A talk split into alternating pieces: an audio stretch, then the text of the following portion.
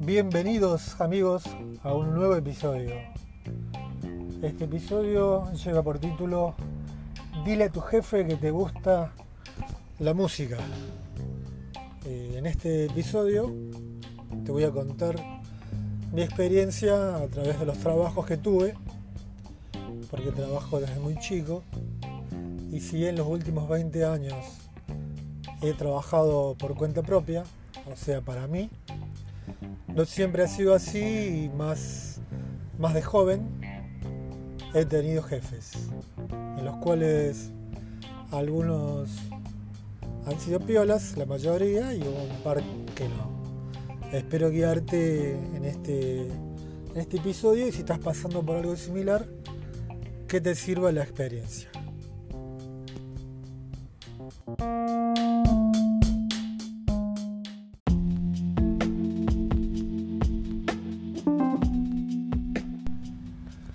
Dile a tu jefe que te gusta la música.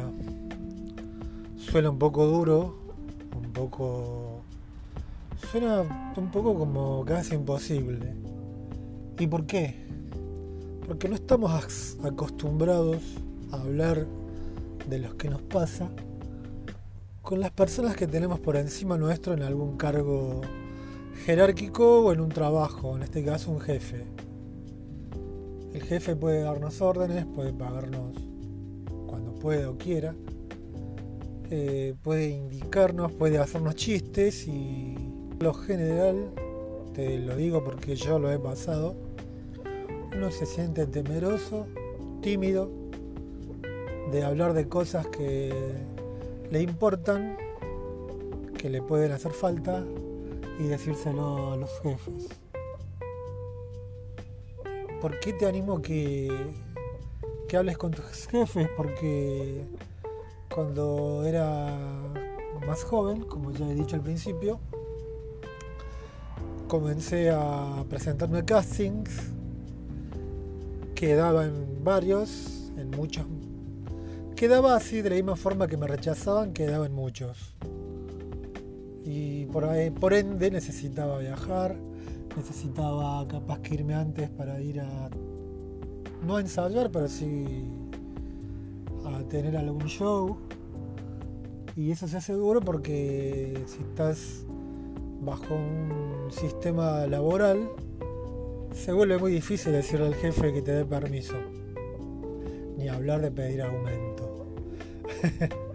Entonces nos hemos criado por los siglos de los siglos a no pedir nada, a acostumbrarnos con lo que nos dan y que bueno, que la vida es así, funciona así y bueno, eh, capaz que si abrimos la boca eh, nos corran, que hay una fila larga esperando y todo, todos los temores a los que siempre nos han infundido. Si tengo que hacer memoria, uno de los primeros trabajos que tuve era en un hotel cuando necesitaba, porque yo ya trabajaba de antes. Pero cuando ya me interesaba esto de la música, era en un hotel en el cual la dueña era inalcanzable, inaccesible.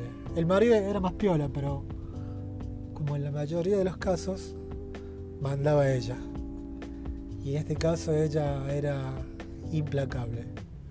Y ojo que estoy hablando de una dueña de hotel, no de la expresidenta de la Nación Argentina. Entonces, este, no, no había forma. Para colmo de males, se me había ocurrido dejarme el cabello largo porque el tipo de música que yo hacía, que era la cumbia, estaba muy de moda. Estamos hablando de los 90. Entonces mi look calzaba justo para para el estándar eh, de lo que la industria musical de ese momento necesitaba.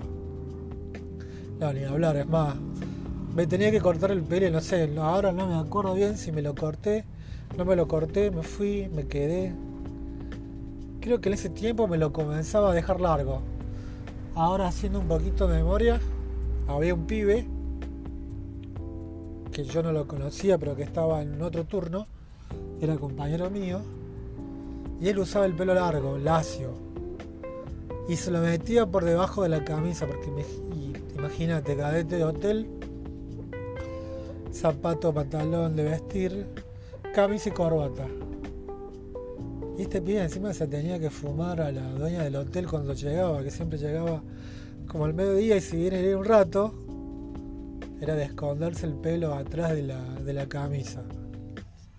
Y bueno, viste, son por ahí medias tonteras que se nos ponen a los adolescentes que por seguir alguna look o alguna moda del entonces, por ahí es como que pesa más eso que algún trabajo en sí.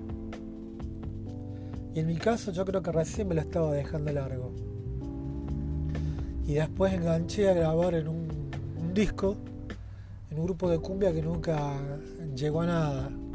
Porque no se hizo nada. Grabamos el disco y quedó todo ahí. Pero bueno, volviendo al tema para no irme tanto de las ramas, hablar con esta jefa, imposible.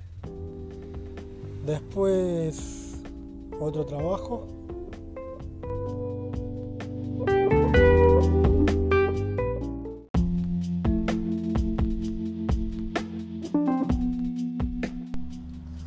Después comencé a vender diarios. Después comencé a vender diarios en la calle. Y ahí yo ya estaba cantando en un grupo.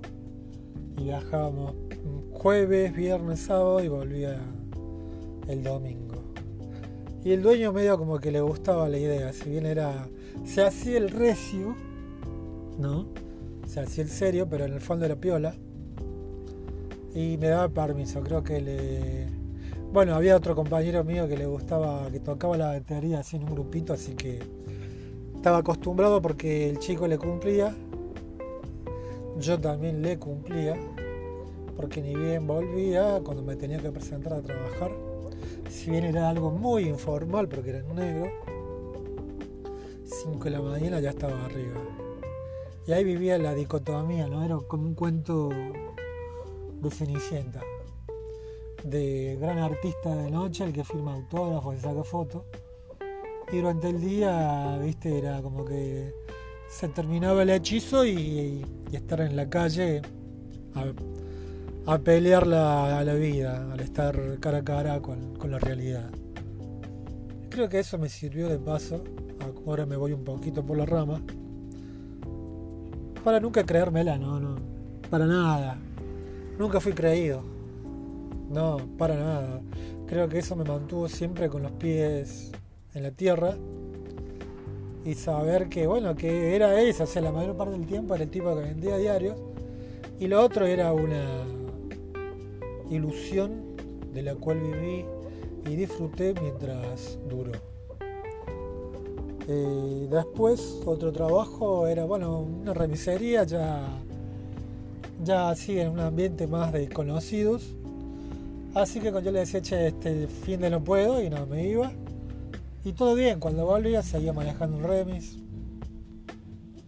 Todo estaba más que bien. Después un correo privado. También había hablado con los dueños. Este era, yo trabajaba en blanco. Esto era bien formal.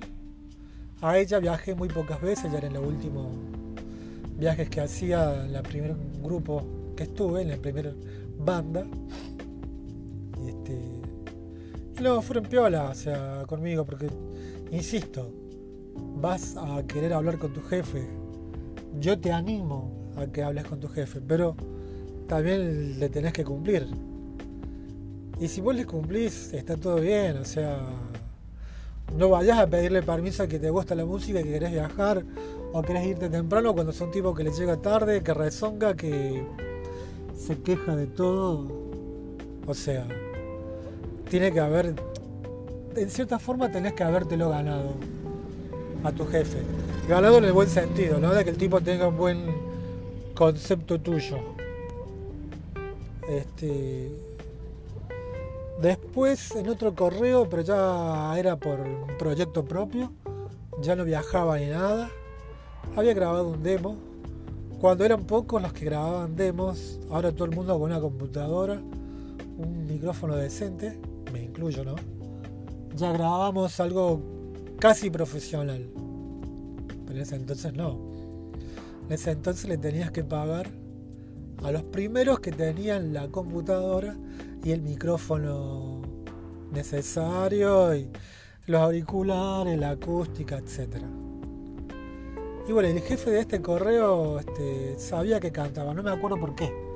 Ah, creo que sí, creo que le había contado que yo había, viajaba, qué sé yo. Le había contado a uno que era su mano derecha. Este le había contado al jefe. Y como yo le cumplía, así que estaba todo, todo bien, estaba todo más que bien. Me tenía, me, miraba con, muy buenos ojos. Y bueno, ¿cómo será que él después, me acuerdo, en un reparto, armando unos recorridos, unas rutas, puso mi grabación y me, dio un poco de vergüenza, pero me dijo que a las chicas le había gustado y qué sé yo. Y no, sí, a mí me, me había dado re vergüenza. Y él me comentó que iba a un bar que él conocía, que él se había hecho amigo del dueño del bar. Entonces le propuse que fuese mi manager. Mira vos, ¿no? Le propuse a mi jefe que fuese mi manager. Si bien el tipo manejaba algo de plata, tampoco no entendía mucho el tema y tampoco era que tenía la guita. Yo tampoco pretendía que pusiera una gran inversión, sino que necesitaba que otro pusiera la cara para mover ciertos contactos, ¿viste? Para. Creo que tener un manager es. Bueno, ya voy a hacer otro podcast, otro episodio aparte sobre por qué debes tener un manager. Alguien que te maneje la carrera y que haga el trabajo sucio de hablar con los dueños de los boliches, que arregle el tema de los viáticos, la comida, el pago, el alojamiento, etc. Y este jefe que tenía aceptó de buen grado. Me dijo que sí, no había problema. Pero quería escuchar la banda. Y acá se me complicó porque a la banda nunca la pude armar. Tenías todo armado de palabra. Pero como era. quería armar algo en vivo. Cuando podía uno, no podía el otro. Encima yo no, no tenía el lugar físico, dependía de la casa de otro se me hizo muy difícil y el día que lo pude de convencer a mi jefe que vaya, me fallaron dos tres, me falló el dueño de casa, no tenía cómo mostrarle al grupo, así que quedó todo en la nada, al poco tiempo dejé yo de trabajar en ese correo, así que quedó todo ahí nomás.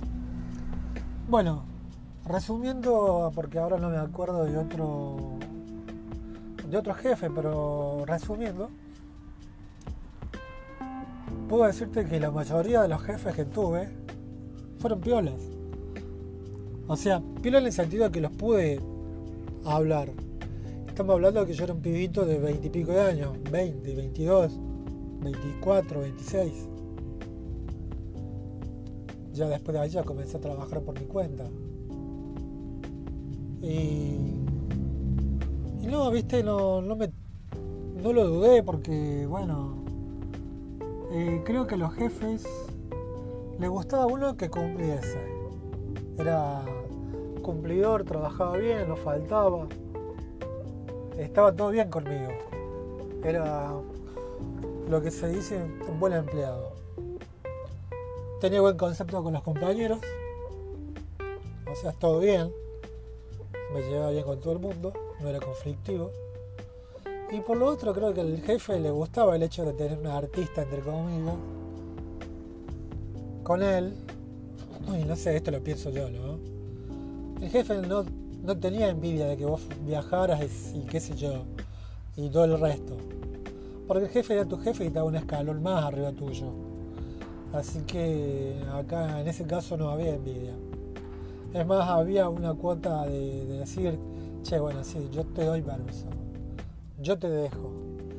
Y capaz que, viste, el tipo fantaseaba con que vos la ibas a pegar algún día y que te ibas a acordar bien de él, que es como tendría que ser. Entonces, si puedo darte un consejo, una recomendación, primero cumplile, sé buen empleado, está bien a mí no me gustaban los trabajos en los que yo estaba. A mí no me gustaba vender diarios, No me gustaba mucho ser remisero. No me gustaba ser cadete de hotel. Este, eh, no me gustaba trabajar los correos. Para mí era cruel. Pero yo cumplía, lo hacía porque era mi trabajo. Y encima, viste, lo hacía de buena forma, de buen grado. Y eso conllevó a que me, llevaba, me llevara bien. Entonces estaba todo más que bien con el jefe. Y eso me habilitaba en cierta forma a tener que el tipo me tuviera consideración y que de poder escucharme. Ah, después trabajé también en un reparto de motos. Era cadete con una motito que yo tenía. Y también, cuando necesitaba irme, era, era, esto eran más jóvenes, era una parejita, eran repiolas. Así cuando necesitaba irme, yo les decía, che, no puedo ir, y listo, ponían a otro en mi lugar. No había problema, no, no tenía que recuperar horas ni, ni nada. Porque bueno, era como los delivery de hoy. Eh, yo cobraba por los viajes que hacía. No hacía viajes, no me entraba plata. Eh, y como siempre me pagaban después de los viajes, no hay nada más, así que era como, era como que encima me, me debían plata. Pero bueno, si estás pasando por una situación similar, yo te animo a que, bueno, a que hables. Si bien los tiempos han cambiado, yo hace cerca de 20 años que no trabajo más para otro. Pero creo que si lo tuviera que volver a hacer, lo, eh, lo haría sin ningún problema. Hablaría con mi jefe. Siempre y cuando, bueno, insisto, vea que el tipo es una persona accesible. Y bueno, hay que meterle buena conciliación y sabe que sabe que en la fila no va a haber otro como yo. Otro que le cumpla. Capaz que sí, pero viste, el tipo ya es una. meterse en una lotería y más por una tontería de darme permiso un día que llegue más tarde o que un día que no vaya, siento que le puedo devolver las horas. Así que como recomendación, cumplirle a tu jefe. No le temas, quítate ese mito de, oh, el jefe no se le puede hablar. Y dile que te gusta la música. Bueno, por sobre todo, obvio, Hoy por hoy los chicos son padres jóvenes, no como yo, este, que en ese tiempo no era padre, bueno, ahora tampoco, y ahora tienen otras prioridades. Si tenés familia e hijos, yo te diría, bueno, loco, este, tenés que darle prioridad al sustento de la familia porque es lo más lógico. Entonces no pongas en juego la familia por por irte de viaje con la orquesta, con, la bailanta, por decirlo de alguna forma. Pero si no tienes ningún compromiso como yo lo tenía en ese momento, listo, no pierdas más tiempo. Espero darte ánimos y dile a tu jefe que te gusta la música.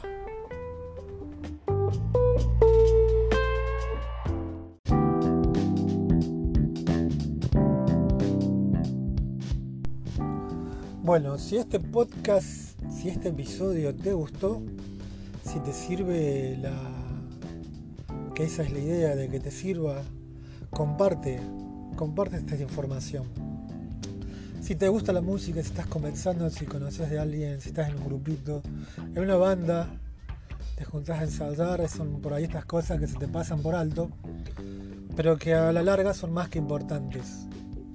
Yo las he vivido y la idea es que vos puedas aprender de lo mucho poco que yo viví. Pero bueno, para que no te pasen estas cosas, para que estés atento. Y porque seguramente podés estar en, en algún instante o en algún momento, vale la redundancia, en el mismo sitio que yo, la misma situación, y sepas cómo desenvolverte. Así que comparte, comparte comparte. Sígueme en las redes sociales, dale like, suscríbete, apoya este podcast para que llegue a mucha gente. Eh, también eh, si quieres escribirme un mail, yo estaré gustoso de leerte. Puedes escribirme a soynickflores.gmail.com Sígueme en Instagram, sígueme en Facebook. como te decía, sígueme en Instagram, sígueme en Facebook y nos estamos viendo, nos estamos escuchando en el próximo episodio.